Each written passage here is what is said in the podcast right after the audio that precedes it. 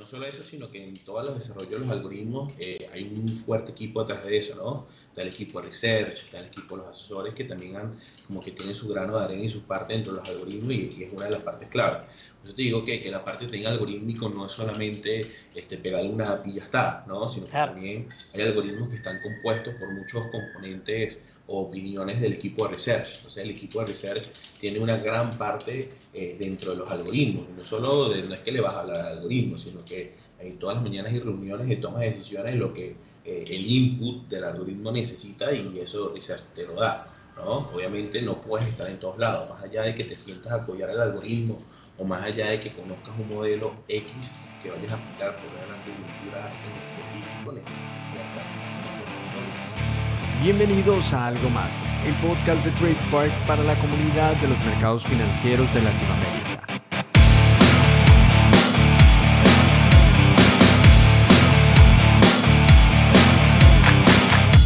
Hoy estaremos hablando con Napoleón Nazardi. Eres algo trader de Bull Market y nos estará contando sobre su carrera en el trading algorítmico, el estado y la operatoria del mismo según su visión y más sobre sus proyectos actuales.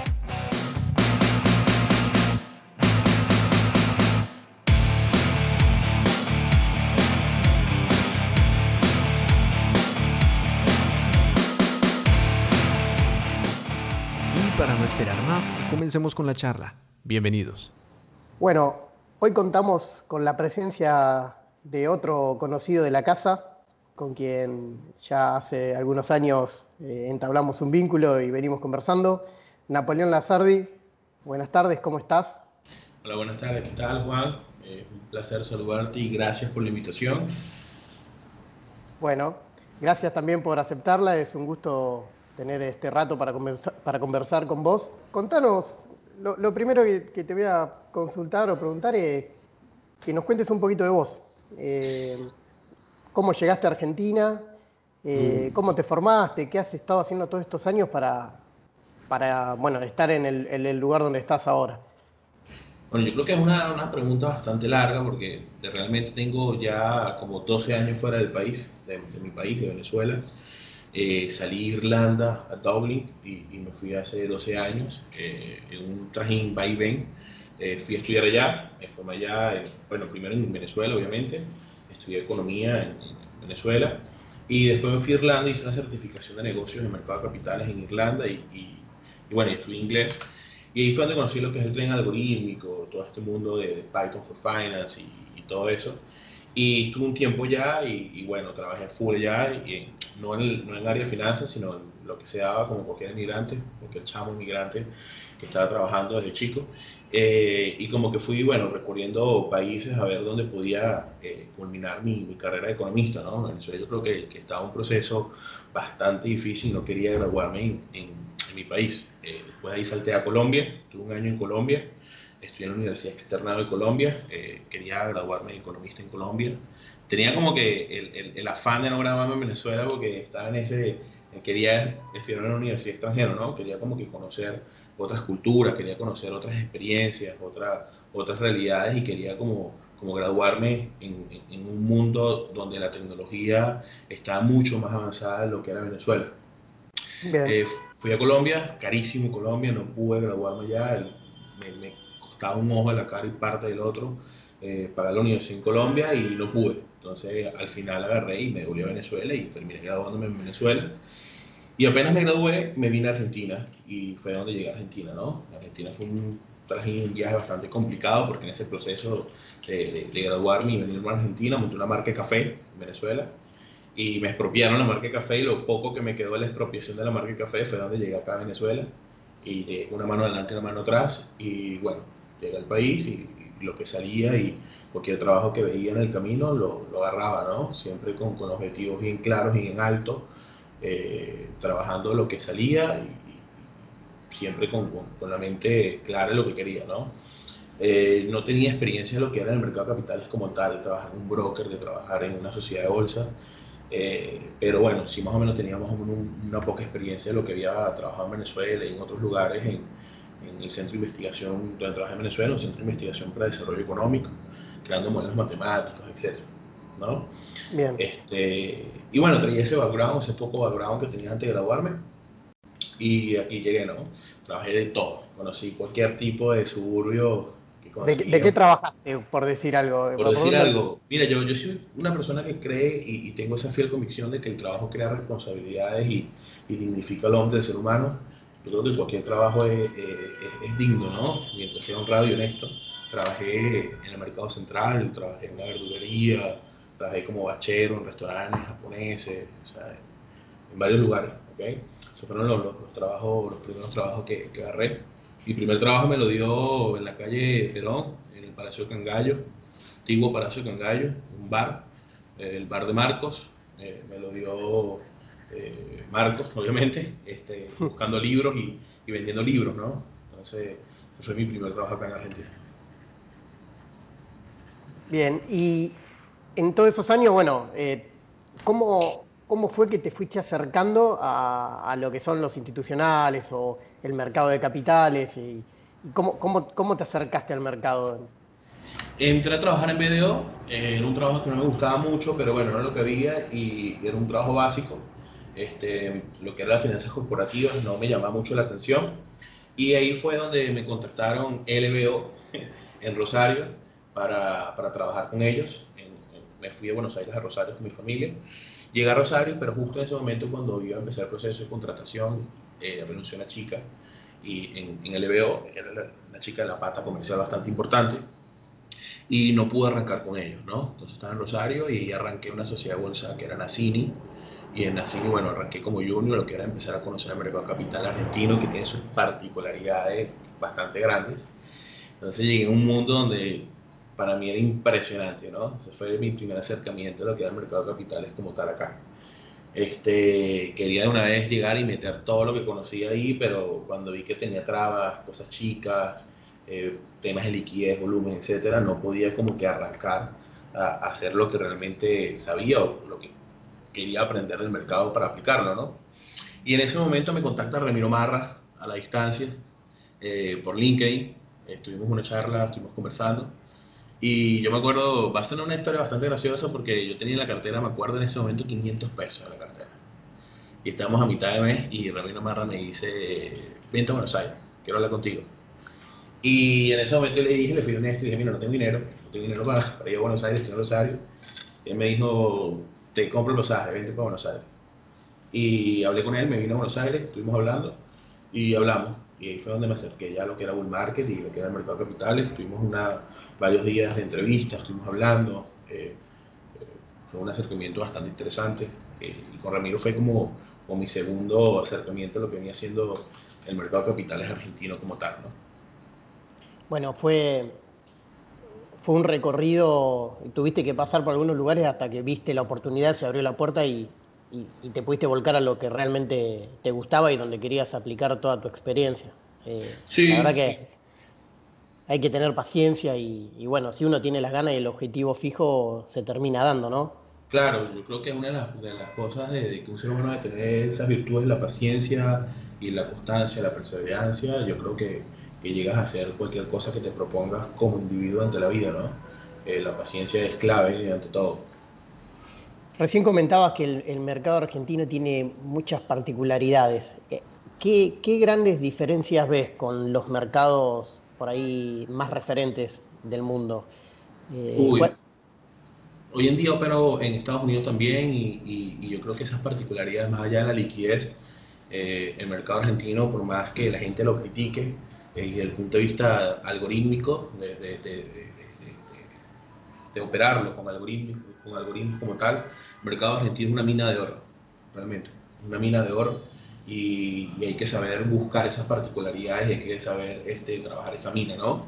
Yo creo que más allá de los pocos volúmenes de liquidez que hay o, o, más allá que no tengas algunas plazas con volúmenes, yo creo que, que, una persona que tenga el ingenio, una persona que tenga las metas claras en el término de desarrollar algo, yo creo que el mercado argentino te da esas oportunidades, ¿no? El mercado argentino yo creo que es bastante particular en eso es uno de los mercados de Latinoamérica, desde mi punto de vista y con muy poca experiencia, yo creo que te da esa ventaja de poder hacer no más allá, más allá de dinero, porque la gente piensa de que no, bueno, vamos al mercado a hacer dinero, bueno, es una de las una de las verdades que uno quiere, ¿no? También hacer dinero, ¿no? Tener rentabilidad, estamos claros. Pero también el conocer el mercado como tal desde el punto de vista más que financiero, sino más dentro de su estructura o coyuntura como tal, yo creo que el mercado argentino es muy divino en ese aspecto, ¿no? desde el punto de vista matemático o de, de construcción, ves muchas particularidades. Tiene un detalle interesante que nosotros vemos, es que está en un proceso de transición hacia por ahí una operatoria más algorítmica, más digitalizada, eh, y al estar en, ese, en esa maduración todavía hay lugar para hacer muchas cosas. Eh, ahí hay un potencial grande, ¿no? Eh, para detectar negocios por ahí y, encarar proyectos para implementar esos negocios directo en el mercado.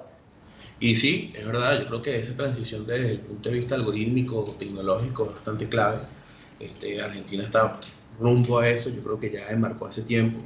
Ustedes mismos hicieron un laburo impresionante y, y bastante este, brutal, los felicito muchísimo, un laburo que me gustó bastante. Eh, los he seguido de cerca desde hace muchos años eh, y, y, yo creo que eso para mí ha sido bastante bueno, ¿no? Laburo como ustedes son los que se necesita en la, en, dinámica del mercado para que se pueda seguir desarrollando las patas tecnológicas, ¿no?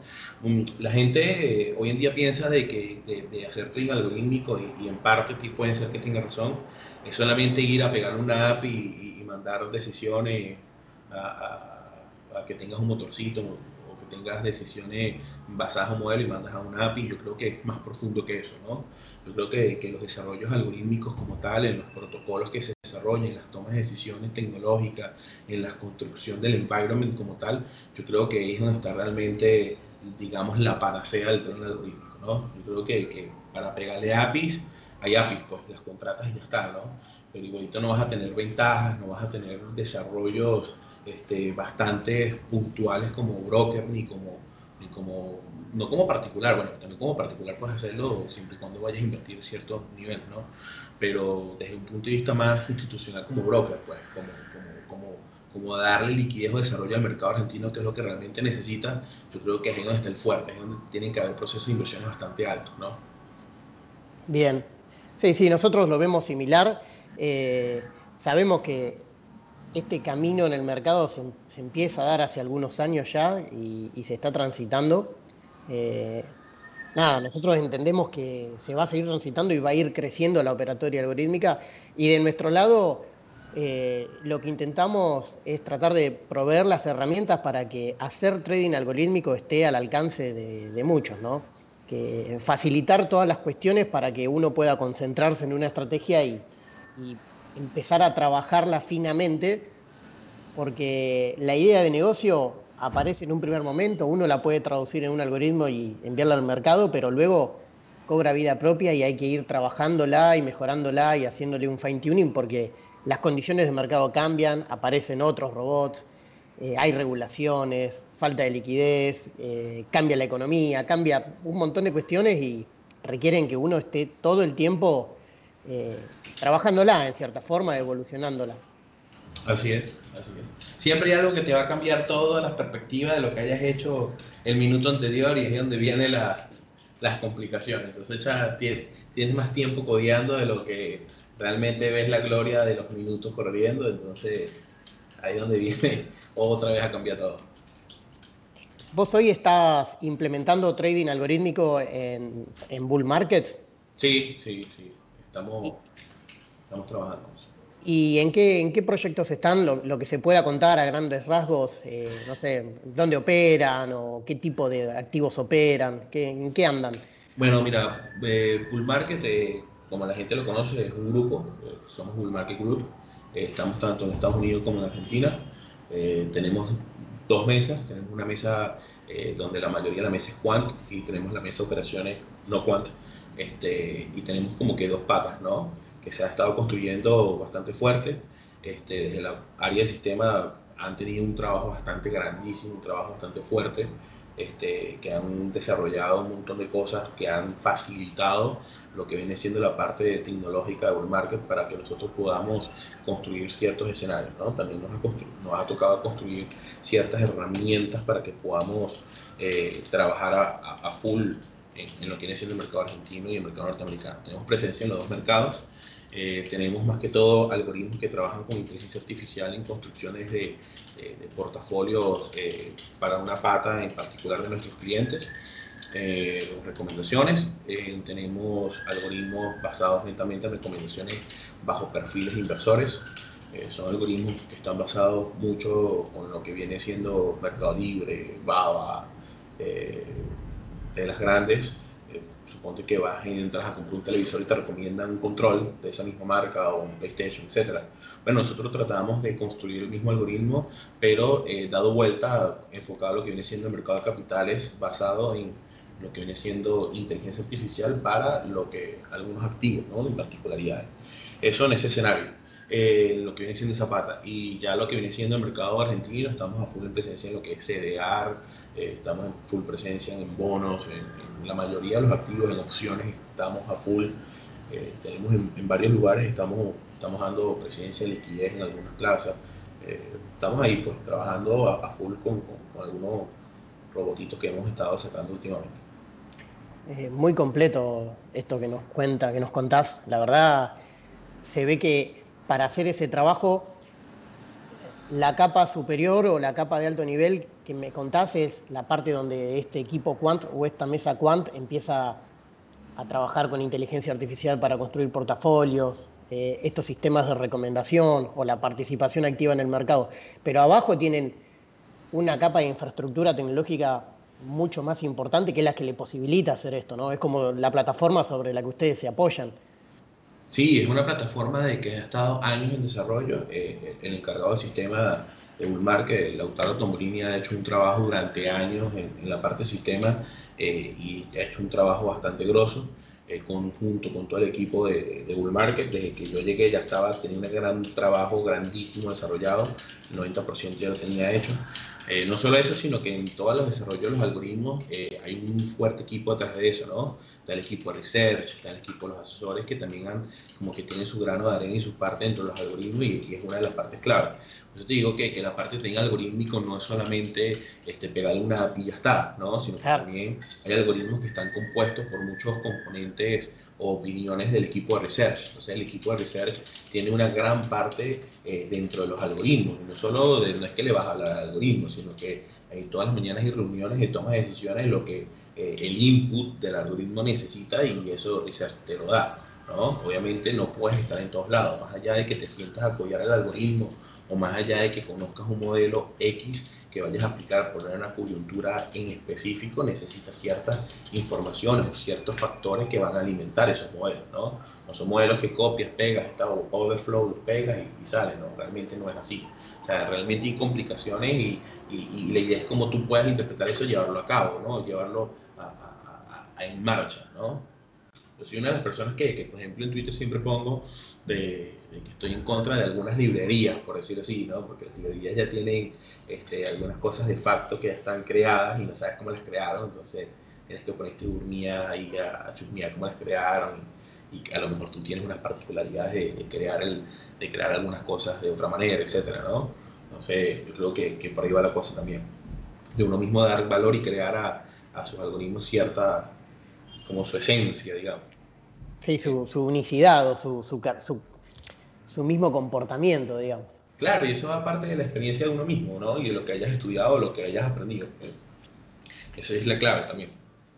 No, me parece, me parece increíble el laburo que, que puedan hacer, que implica tiempo, muchísimo tiempo, un proyecto de este, bueno, el desarrollo de una infraestructura tecnológica, eh, me imagino que más de dos, tres, cuatro años. Sí, sí, sí y, todo lo que, les, lo que les posibilita, ¿no? Tener eh, equipos multidisciplinarios donde hay research, donde hay implementación, donde hay operación misma.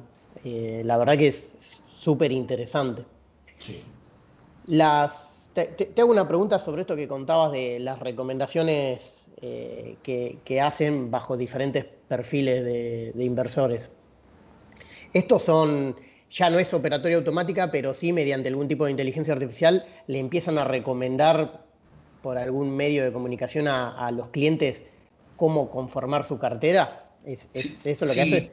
Sí, no, bueno, más allá de eso, este, tú entras a, la plataforma y y tenemos un algoritmo que en base a lo que están operando otros clientes que tengan tu mismo perfil de riesgo y estén basados a lo que tú operaste en el pasado, el algoritmo te recomienda en base a eso, ¿ok? Entonces supongamos que Juan Ignacio Ay haya operado CDR en el pasado y MEP, obviamente es una persona que eres muy este, pro eh, CDR y dólar, por decirte algo, ¿no? Entonces todos los activos, eh, todos los digamos, todos los clientes o, todos los, los, inversores que tengan tu mismo perfil, que hayan operado exactamente lo mismo, pero que estén operando otros productos en el mercado ahorita que tengan los mismos comportamientos de riesgo o que tengan las mismas similitudes o, o algunos comportamientos matemáticos, te van a recomendar. Entonces, con altos niveles de probabilidades, esos activos te van a gustar y probablemente los operes. Son recomendaciones basadas en otras personas de lo que operan en base a tu perfil de riesgo, ¿no? Eh, eso sería una de las patas del algoritmo. Está en tiempo real y, dentro de una solapa de bull lo vas a ir viendo y vas a ir que te va recomendando. También hay otras recomendaciones que te arma carteras según tus perfiles, ¿ok? No solo carteras, en, es una de las, de las, cosas que vamos a sacar y es así, este, la vamos a sacar a, lo que vienen siendo clientes porque ahorita es interno, está en periodo de prueba. Eh, son carteras que, que recomienda eh, a los distintos tipos de perfiles y son automatizadas. ¿ok? Eso sí van y le pegan al mercado de una. Entonces agarras una cartera, por ejemplo, un portafolio mínimo de varianza, un portafolio PCA que te explica el 80% de la varianza del mercado, por decirte algo, eh, la agarras y te opera, ¿no? Dependiendo de, los perfiles de riesgo que quieras escoger. y ahí ya, sería, ahí ya sería así trading automático, digamos. El, sí, claro, sí. El cliente elige un, un modelo y opera el robot Claro, y el robot va a estar constantemente rebalanceándote carteras, o sea, ya es un algoritmo que está con mucha inteligencia artificial, este, rebalanceo de carteras, haciéndote dependiendo de la coyuntura, haciendo value investing, o sea, va a estar un eh, financial advisor personalizado, digamos. Eso nos costó mundo ser. Muy bueno. Em, ahí yo tenía algún par de preguntas relacionadas. ¿Pudieron o tienen alguna métrica de rendimiento de estas recomendaciones o incluso ya de los modelos que tienen funcionando? Sí, sí, está muy buena. Este, es más, por mi Twitter les pongo mucho. Este, tenemos bastantes métricas de rendimiento eh, que la estamos publicando mucho, ¿no? Por ejemplo, todos los jueves tenemos programas de recomendaciones Quant y ahí la sacamos mucho, y la estamos publicitando. Bueno, yo tengo cuenta en Bull, así que Ah, lo, voy a empezar a chusmear. Eh, la verdad que no, lo había, no lo había visto, pero está súper interesante. ¿Y cómo se preparan o, qué tipo de qué tipo de consideraciones tienen estos modelos? Eh, por ejemplo, para casos extremos, como sí suele pasar en Argentina, como puedan ser eh, lo que pasó en las, en las pasos en 2019 o bueno, toda la situación, los primeros días de pandemia, ¿Tienen alguna manera de modelar eso para tener una reacción previa? Sí, tenemos. Tenemos dentro de la mesa Quant, tenemos junto con Research unos modelos que, que ven, pero obviamente no son 100% precisos porque no podemos ver. Nunca, mira, en, finanzas o el que te conozca lo cual de verdad es, es mentira que alguien te va a poder pronosticar el futuro. O sea, obviamente tenemos modelos o sea, viendo un poco más técnico, con cadenas de Markov eh, ocultas que te van a medir la probabilidad o te estiman la probabilidad de que algo pase, un escenario pase.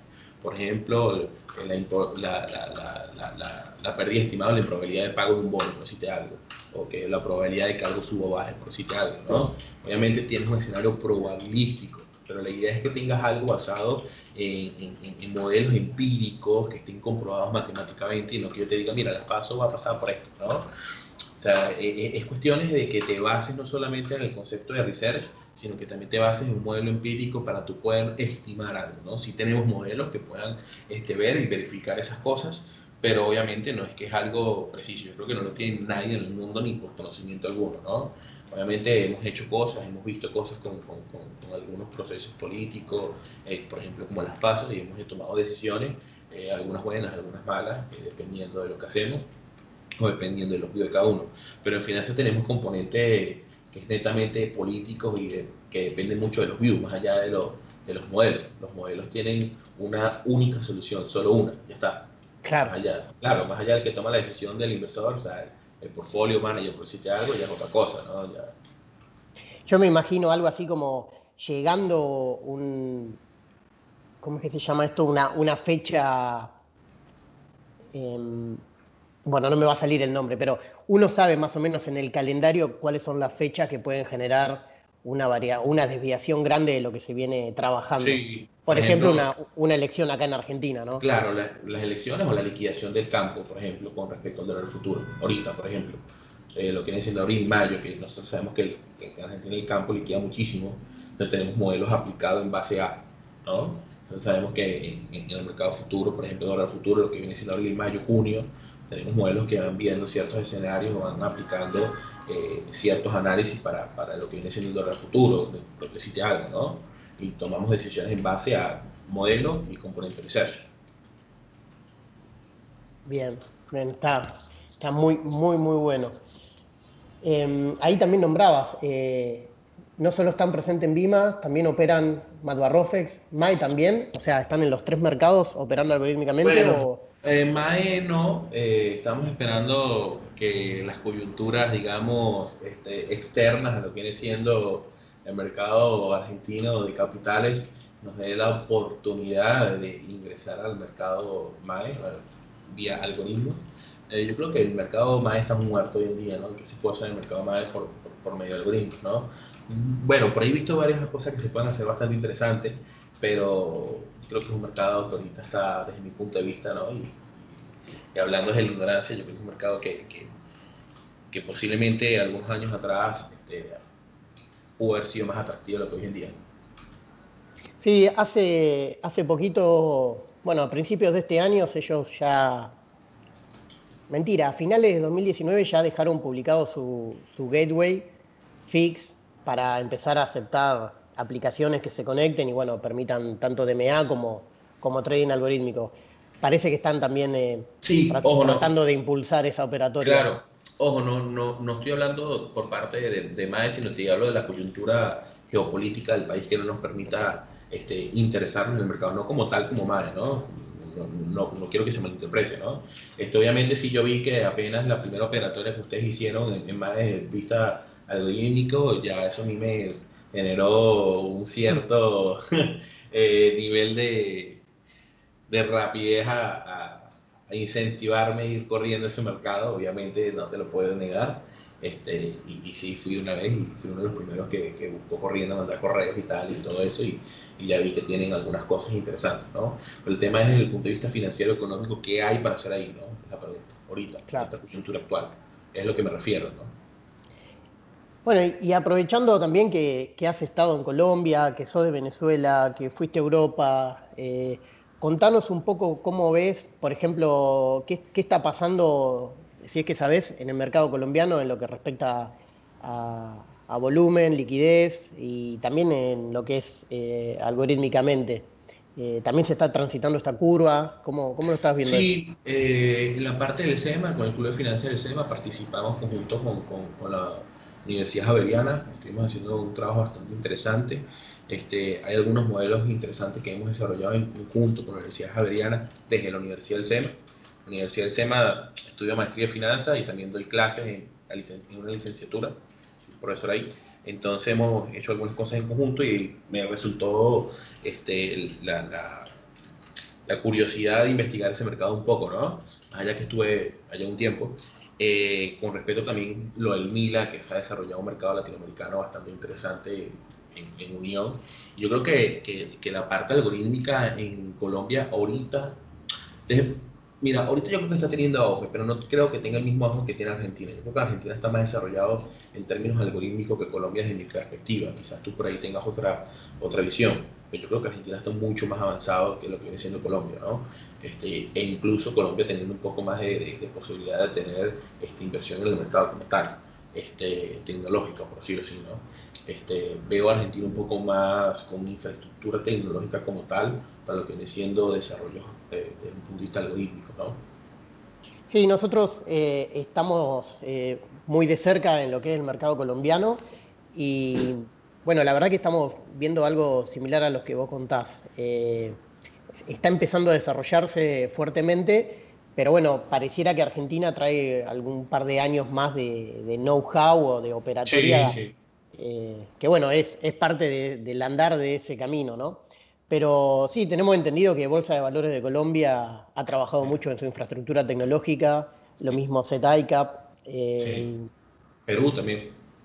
Eh, bueno, Perú lo mismo, todo lo que es integración con Milas además abre una, un abanico de oportunidades grandes. Y un apetito impresionante porque pueden existir oportunidades inmensas, no solo en apertura, sino con, muchas ideas que, existen hoy en día en el mundo realmente, que nada más las pueden capturar algoritmos, ¿no? O sea, yo creo que los algoritmos hoy en día, cuando yo estaba en las clases de finanzas que me hablaban de arbitraje, mira, que te decían que no existen oportunidades de arbitraje y que en el tiempo desaparecen, eh, yo creo que hoy en día sí existen oportunidades de arbitraje y que no desaparecen en el tiempo, sino que más o menos se mantienen cierto tiempo ahí. Que en el largo plazo desaparecen, sí, lo acepto, que es verdad.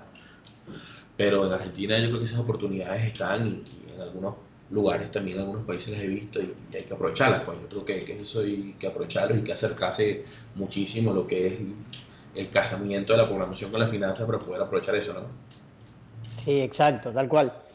Y, y contanos de, en Venezuela. Eh, eh, eh, claramente sabemos por la situación que, están pasando hace algunos años, pero ¿existe un mercado o existió un mercado y si existe, eh, ¿en, qué, situación está? ¿Se puede hacer algo? ¿Se puede usar como herramienta financiera? o, prácticamente está nula la situación? Mira, existió en su momento en Venezuela su mercado de capitales, fue bastante bueno e interesantísimo. después de hace unas dos décadas y medias, eh, no porque no me guste el gobierno actual, pero es una realidad. El, mercado de capitales desapareció en Venezuela. El mercado de capitales es una realidad. cualquier mercado de capitales en el mundo apenas ve algo que políticamente es incorrecto, corre, huye y desaparece. ¿ok? Y eso fue lo que pasó en Venezuela. El mercado de capitales en Venezuela no existe desde hace dos décadas y media. Realmente se murió eh, existe ahorita como extracción de liquidez eh, para que las empresas puedan más o menos moverse y puedan eh, hacer unos compromisos de pagos en bolívares, pero algo irrisorio, algo que no tiene ningún tipo de, de, lógica alguna, sino más o menos es como entre ellos mismos, entre las cinco únicas empresas que hay, que obviamente este, dos, tres son privadas y las otras son del Estado, este, algo que, que, no existe realmente. El mercado de capitales venezolano murió literalmente. Por ahí existen algunos proyectos bastante interesantes por, con respecto al mercado de futuro, forward, etcétera, para lo que viene siendo el sector agrario, para alzarlo y levantarlo. Es una realidad en Venezuela y una realidad bastante triste y el mercado eh, venezolano, por su idiosincrasia, eh, no consigo otra mejor palabra que decir narcotraficante, está seteado por bitcoins por todos lados, ¿no? Entonces, y por Petro. Entonces, es un mercado donde está cundido totalmente e inundado de criptomonedas y es lo único que se mueve en criptomonedas. A tal nivel que el país está 100% dolarizado. En las góndolas del supermercado ves dólar por todo lado y eso es producto de que no existe un mercado como tal. Pues. Bien, qué, qué panorama desalentador, ¿no? Eh, y más allá de ese alentador mediocre y de muchos aspectos que los podamos ver, ¿no? Pero a mí me da mucha tristeza ver y hablar de esto, pero, pero lamentándolo mucho es la realidad. O sea, y la realidad y eso no se puede tapar con un ojo. ¿Ok? Por eso es que mucha gente dice, no, que el mercado argentino, que el pan en general, que esto, que lo otro. Creo que, que deberían ir y, ver un poco más de cerca el mercado argentino y el pan en general, todas las bellezas que tienen y las oportunidades que tienen para que puedan este, aprovecharlas al máximo, porque hay otros mercados que, bueno, quedan dolor. Claro, que han desaparecido directamente. Sí. Y ahí que nombrabas eh, criptomonedas, eh, ¿están investigando algo de eso? ¿Tienen algo andando? algún Sí, tenemos internamente algunas cosas. Eh, en lo personal tengo algunos bots. en lo personal no me gustan las criptomonedas porque no le veo lógica alguna. Este, no tengo la manera, ni las entiendo. me creé una cuentica ahí más o menos como para desarrollar algunas conexiones para practicar algunas partes, eh, mejorar alguna parte de la conexión, de alguna parte de la conexión, este, ¿sabes? Para, para no perder y no olvidar eso. Y también para probar algunos modelos sobre volatilidades que estoy trabajando, son buenas las criptos. Pero es que no veo ningún tipo de lógica alguna y no las entiendo, entonces lo hago por diversión, por no tener nada que hacer, programar algo, ver un robot corriendo y ya está. Pero no es algo que, que, que a mí me apasione, no es algo que a mí me, me diga, o sea, vamos a hacer esto, ¿me entiendes? finanzas tú puedes armar, por ejemplo, un portafolio por Markowitz, por decirte algo, ¿no? O puedes aplicar, no sé, puedes trabajar la matriz de varianza y covarianza en un portafolio para más o menos este, tener una, o sea, una perspectiva, una visión de lo que vendría siendo una optimización de portafolio un poco mejor de lo que puede ser Markov, por decirte algo. Claro. Pero en las criptomonedas no, o sea, que, puedes hacer en las criptomonedas? O sea, comprar barato y vender caro, obvio, ¿no? Pero, pues, hay que es barato y que es caro? La pregunta. Bien, bien.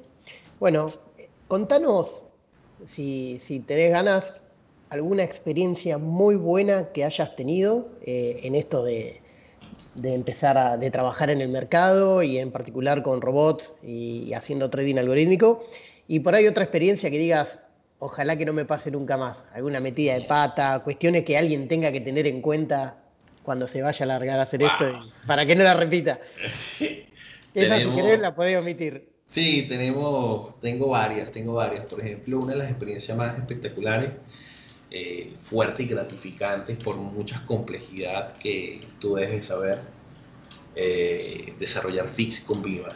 Creo que eso fue algo gratificante, pero hermano, eso qué complicado y gratificante al mismo tiempo, porque bueno, o sea, lo fue así, ¿no? le, contás eh, a los oyentes nuestros, vamos a hacer de cuenta que ninguno conoce, ¿qué, es Fix? Fix es un protocolo de comunicación, un protocolo de texto, de la cual así como tú y yo nos estamos comunicando en lenguaje castellano y entendemos, bueno, la bolsa se comunica por medio de un protocolo y ese protocolo de texto se llama Fix, ¿ok?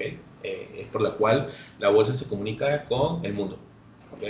Y hay varios, pero Fix es el más reconocido y el más popular, pero bueno, algunas bolsas tienen sus particularidades para conectarse con ese protocolo, ¿no?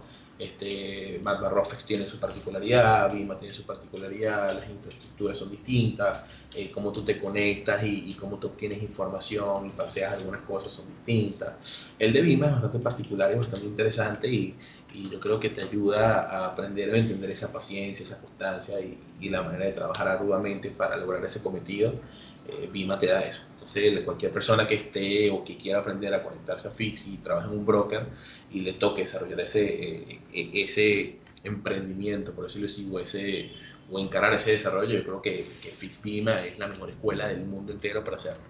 O sea, literalmente es la mejor escuela. y es muy buena, y es una muy buena escuela. Yo creo que grado, pregrado, maestría y doctorado en un desarrollo. Es bastante bueno y bonito. Y lograr esa conexión para ustedes, para vos, eh, fue una muy linda experiencia. Claro, para mí lo particular es una muy linda experiencia porque no soy el palo de programación, ¿me entiendes? Entonces yo soy, yo soy economista, eh, con grado matemático que aprendió finanzas y después, porque, ¿me entiendes? Entonces para mí eso fue único. Eh, eso fue, y más allá de eso, en el mercado argentino, bueno, eh, conocer este, nuevas particularidades que incluso pudiese llevarlas a Venezuela y yo creo que pudiese sacar a Venezuela adelante en algunas particularidades o en algunas fases o partes. Yo creo que esa es otra gratitud que ha dado el mercado argentino, ¿no? Conocer este, nuestra realidad argentina y venezolana históricamente, antes de finalizar el programa Trabajo contra algo, ha sido muy en conjunto, ¿no? Desde San Martín y Bolívar hasta hoy en día, nuestras historias han caminado de la mano, eh, tanto en el mercado como en todo. Entonces yo creo que las realidades del mercado argentino se pueden aplicar en el mercado venezolano para sacar al mercado venezolano en muchos aspectos. Hoy en día, lo digo, es una realidad bastante interesante, ¿no? Es una de, de las gratitudes que más he aprendido de acá. Y uno de los errores que he cometido, que nunca le he dicho a nadie, este, que tengo que aceptarlo. Eh, primicia. Primicia, eh, yo fumo, ¿no? Eh, bajé a fumarme un cigarro y yo los algoritmos controlo también de mi teléfono, ¿no? Entonces aprendí que en el mercado argentino entre la 1 y 2 de la tarde no se opera nada, se opera muy poco, el volumen baja, la liquidez disminuye, entonces como que es la hora donde yo voy a fumar mi cigarro y estar tranquilo, ¿ok? Bien. Entonces tengo los algoritmos del teléfono, los estoy monitoreando, este, vas a fumar un cigarro, en ese momento justo que vas a fumar un cigarro, el algoritmo tenía un modelo este, que, estaba, que detectaba ciertas cosas, ciertas particularidades, y eh, como que el mercado argentino me dio todas esas particularidades y como que empezó a ejecutarse más de lo normal, ¿no? Bueno, me tocó subir eh, ocho pisos a pie, corriendo, desesperado porque el ascensor no me daba. Y cuando llegué, bueno, tuve que aplicar el botón de pánico, que es un botón que más allá del control C, que, que, es un botón que, bueno, que uno desarrolla para poder cortarlo porque estaba como desesperado. Entonces, cuando uno tiene un algoritmo que está corriendo, que está montado en el algoritmo, más allá de que lo tengas en el teléfono, bueno, tienes que tener un teclado tu computadora cerca para arriba y para abajo. Yo creo que esa es una de las cosas este, que, que, que, es necesaria tener, ¿okay? que, que siempre está pendiente, pues. o por lo menos tener un segundo que te ayude cuando vas al baño, qué sé yo, no sé, cualquier cosa. Bien, y bueno, ahí ese algoritmo se empezó a reaccionar de una manera normal y, lo, mataste de cuajo, digamos. Y sí, porque si no me iban a matar después por todos lados. Bien. Bueno, eso es otro de los beneficios que trae el trading algorítmico, ¿no? Que te hace hacer, a veces te hace hacer ejercicio. Y sí, bastante. Bueno, bueno, vamos entrando ya al, final de, esta charla y bueno, como hacemos con, nuestros invitados, eh, te voy a preguntar, ¿qué le recomendarías a alguien que, quiera comenzar con el trading algorítmico?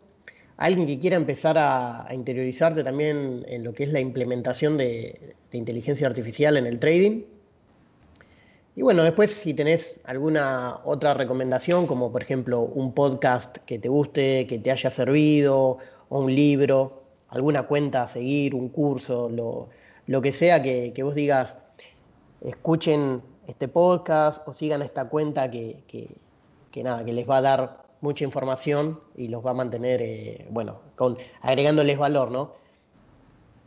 Sí, bueno, mira, para aprender trading algorítmico hace falta estudiar muchísimo. O sea, no es necesario, como te dije desde hace un rato, yo soy partícipe de que no es construir una mesinero pegándole un API, por decirlo así. No, eso no está en algorítmico. En algorítmico necesitas estudiar un montón. Y estudiar es realmente saber en qué eh, te vas a enfocar o especializar. Como te digo, yo no soy programador, por ejemplo, ¿no? Y hago trading algorítmico, me tocó programar y, y encarar muchas cosas pero más, o sea, más atrás de mí había un background de programadores impresionante, de la cual es un equipo inmenso con el cual yo trabajo y nos apoyamos al mil por ciento, ¿no? Entonces, no necesariamente yo enfoqué todo en la programación. También tienes muchas cosas que estudiar y aprender. No puedes saber 100% de programación y no finanzas. Obviamente tienes que tener un equilibrio entre finanzas y la programación. Tienes que tener un equilibrio bastante bueno y bastante arduo ahí que la programación no es nada sin la finanza en el tren algorítmico y la finanza no es nada sin la programación en el tren algorítmico. Más allá por ahí, ahí depende de donde tú quieras enfocarte, ¿no? Y para aplicar inteligencia artificial en el tren algorítmico eh, es muy puntual, ¿no? No es que es aplicar inteligencia artificial real time, porque los modelos no puedes entrenar real time. Modelos tienes que entrenarlos con un pasado bastante arduo y bastante este, largo y extenso, con una data ¿entiendes? bastante fructífera y dependiendo del modelo que vayas a usar. Entonces necesitas también un buen background matemático, sobre todo estadístico y matemático. Es una realidad que los quant hoy en día no son los quant de los 80, ¿no? Los quant de los 80 están metidos en la de, de, echando números y matemática y dándole duro. Hoy en día los quant de hoy en día hacen lo mismo, pero más allá tienen modelos que te ayudan y que te apalancan en otras cosas para ver otro tipo de cosas. Entonces, eh, también el mundo quant ha evolucionado en el tiempo. Los quant hoy en día no son exactamente los quant de ese tiempo. Los quant hoy en día también te van al mercado y te chupan precios real time. Entonces, con esos precios te hacen otras cosas. Te evalúan futuros por pricing, por ejemplo, te estiman ese pricing, ¿ves? ¿entiendes? Entonces, los quant hoy en día yo creo que tienen ciertas herramientas que otros cuando tenían. Entonces, mi consejo es estudiar un montón. No es que si tú no estudias no eres nadie, no, obviamente que no, no estoy diciendo eso pero si se quieren acercar a este mundo, no es conseguir cualquier persona, cualquier libro o cualquier cosa por ahí, porque no todo el mundo es dueño de la verdad. Las personas, y también los libros, yo no puedo recomendar un libro porque los libros te cuentan la verdad de esa persona. Yo no sé el conocimiento de esa persona. O cada quien tiene que construir su experiencia, su conocimiento, ¿me entiendes? Bien. Yo, incluso yo, yo, puedo sentarme a hablar de matemáticas con cualquier persona y, yo puedo estar errado, por decirte algo, o yo puede ser que no, tenga conocimiento alguno y estoy casi seguro que es así. ¿Explico? Entonces, no, no, no, quiere decir que yo tenga toda la verdad absoluta en ese aspecto. Entonces, yo creo que cada uno tiene que construir en base a las herramientas que tiene, estudiar a full programación, finanzas, estadística, matemáticas, y en base a eso, a que se tengan esas bases, esas herramientas, ya obviamente se pueden abocar a cualquier lugar para desarrollar lo que sean y lo que quieran. ¿no? Obviamente no vas a ir, por ejemplo, a hacer un modelo de regresión logística para, determinar X cosas eh, de la noche a la mañana, ¿no? Eso necesitas un equipo especializado que ya haya hecho varios modelos y que entiendan y te expliquen cómo hacerlo desde el principio. ¿no? no es Stack Overflow, Control C, Control B, esto, que lo otro. La idea es saber interpretar el número que te da eso. Y eso es, eso es, así, ¿no? Por ejemplo, cualquier persona que trabaje con ustedes, con, con, con, sus empresas y que vayan a trabajar en la parte de la infraestructura de conexión al, por ejemplo, mercado colombiano, obviamente, y que no sepa Fix, obviamente, y vaya a aprender Fix con ustedes, yo creo que, que tenga primero la, la, voluntad y la disposición de aprender, disposición de aprender, ¿no? Más allá del aprendizaje, es, es, es las ganas de, del entusiasmo de todo ese conocimiento que ustedes puedan dar a esa persona, porque sentarse a explicarle, enseñarle, etc. Más allá de las ganas de él de buscar en internet. Eh, te, eh, daste una definición eh, buenísima, porque en primer lugar a uno lo tiene que apasionar. Y por supuesto, o sea, que tienes que estar un sábado a las 3 de la mañana con una birra en la mano programando, obviamente lo tienes que hacer. Pero obviamente, y una de las cosas finales que cualquier programa tiene que saber, tienes que tomarse una birra, un whisky, hermano, porque si no estás al horno. Mm.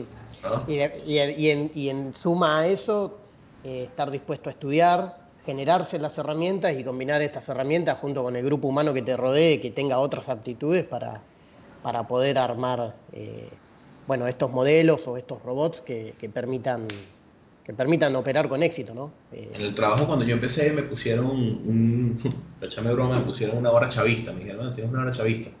Me preguntaba muchísimo. ¿Una, ¿Una qué? Una hora chavista.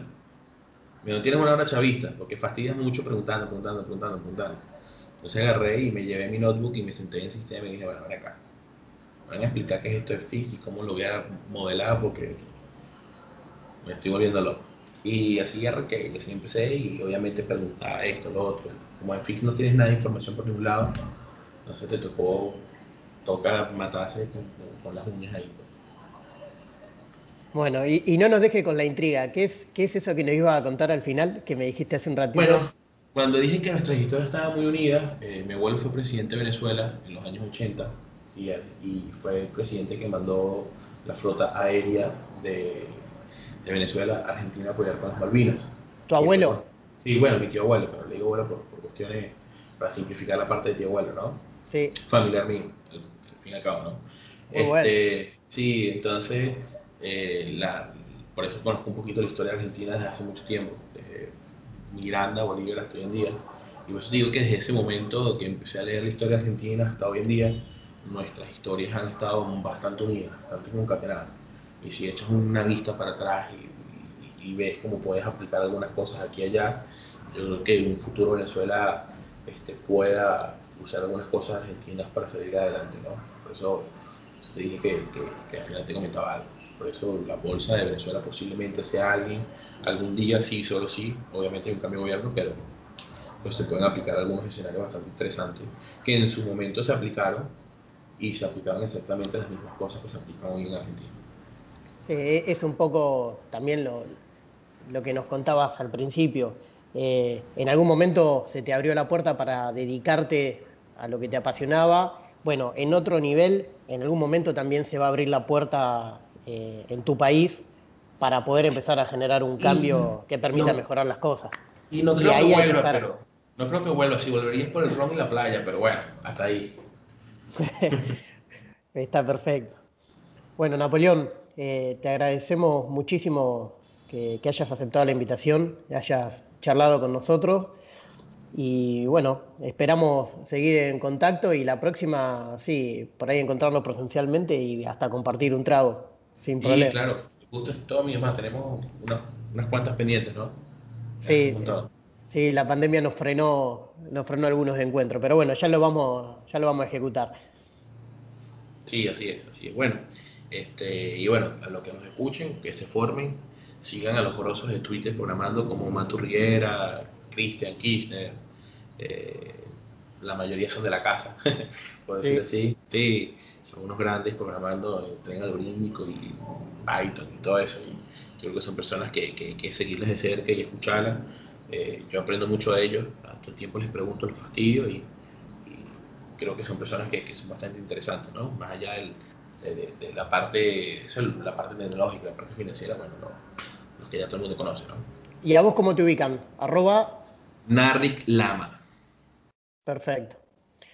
Bueno, bueno, muchas gracias Napoleón y, bueno, gracias a todos los que nos escuchan. No se olviden si nos quieren seguir en Twitter, arroba arquants.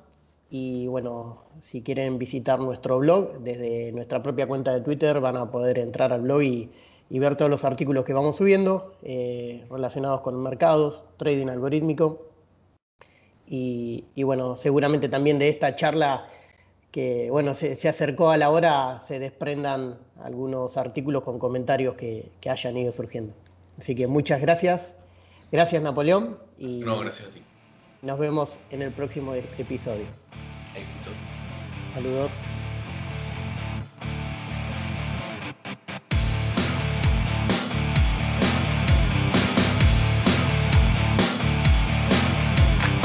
Este fue el episodio de hoy.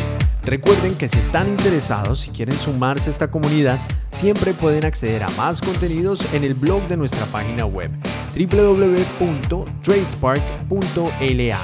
Nos reencontramos en breve.